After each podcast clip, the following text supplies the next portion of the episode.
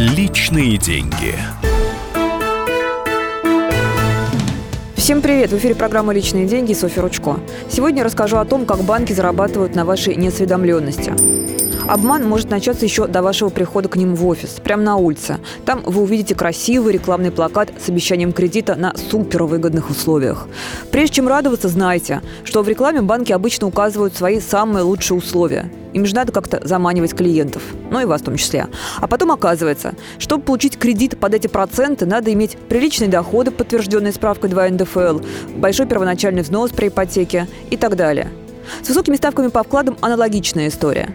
Обычно максимальные проценты дают по депозитам, которые открыты на крупную сумму, не позволяют капитализировать проценты, то есть прибавлять их к основной сумме вклада, и даже частично снимать деньги со счета без потери дохода. В принципе, ничего страшного в таких банковских хитростях и уловках нет, хотя потерять время на выяснение настоящих условий тоже обидно. Но уж лучше потратить минуту или даже часы, чем потом поставить свою подпись неизвестно под чем и получить некачественную и сильно дорогую и невыгодную финансовую услугу.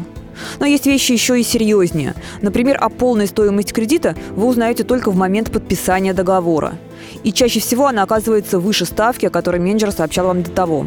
Большинство заемщиков расстраивается, но подписывает такой договор, не успев как следует подумать, а нужны ли им деньги по такие проценты, и как, из каких средств они будут их отдавать. Хотя на самом деле по закону люди имеют право взять этот договор с собой и целых пять дней принимать решение, брать в банке деньги или не брать. За отказ от заключения договора им ничего не будет. Ни штрафов, ни испорченная кредитная история. Только вот об этом очень выгодном для них праве в банке заемщикам ничего не рассказывают.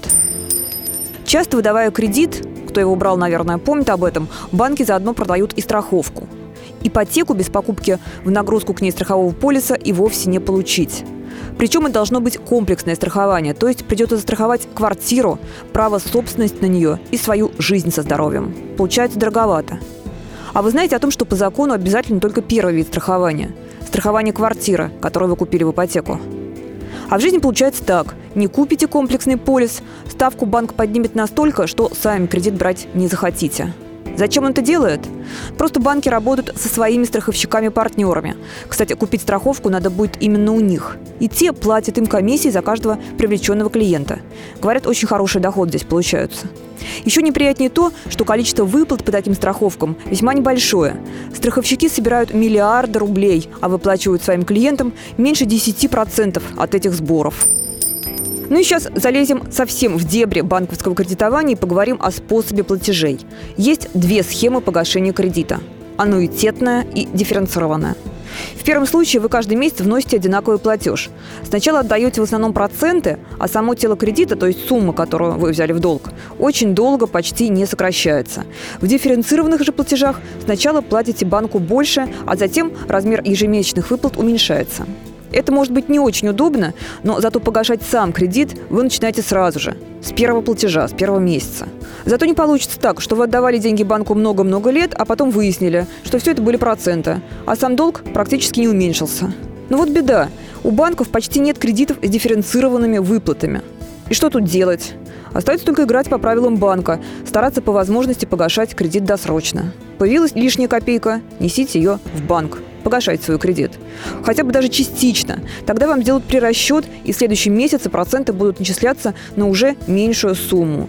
Даже небольшая экономия в таком серьезном вопросе, как ипотека, наверное, будет приятно и выгодно для заемщика. И еще, не надо быть в квартирно-ипотечных вопросах максималистами. Не покупайте в кредит шикарные апартаменты, чтобы потом не пришлось сидеть на хлеб с водой, потому что все деньги будут уходить банку.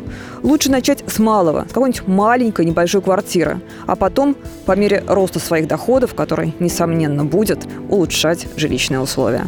Личные деньги. Чтобы не оказаться в неприятной финансовой ситуации, обязательно читайте кредитный договор от корки до корки. Если вам что-то непонятно, спрашивайте менеджера. Выясняйте все вплоть до мельчайших деталей. Помните о своем праве изучать полученный кредитный договор в течение пяти дней.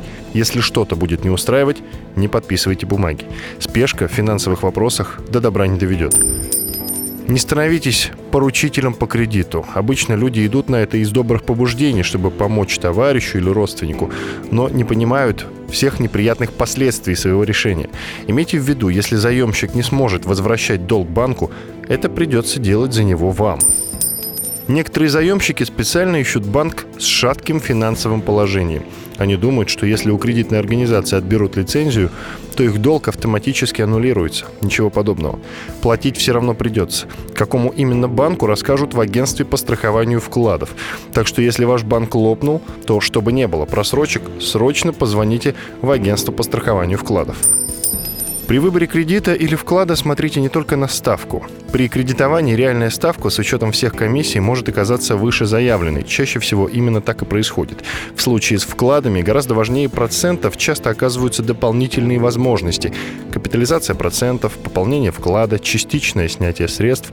После того, как вы внесли последний платеж по кредиту, обязательно возьмите в банке выписку о том, что вы закрыли долг.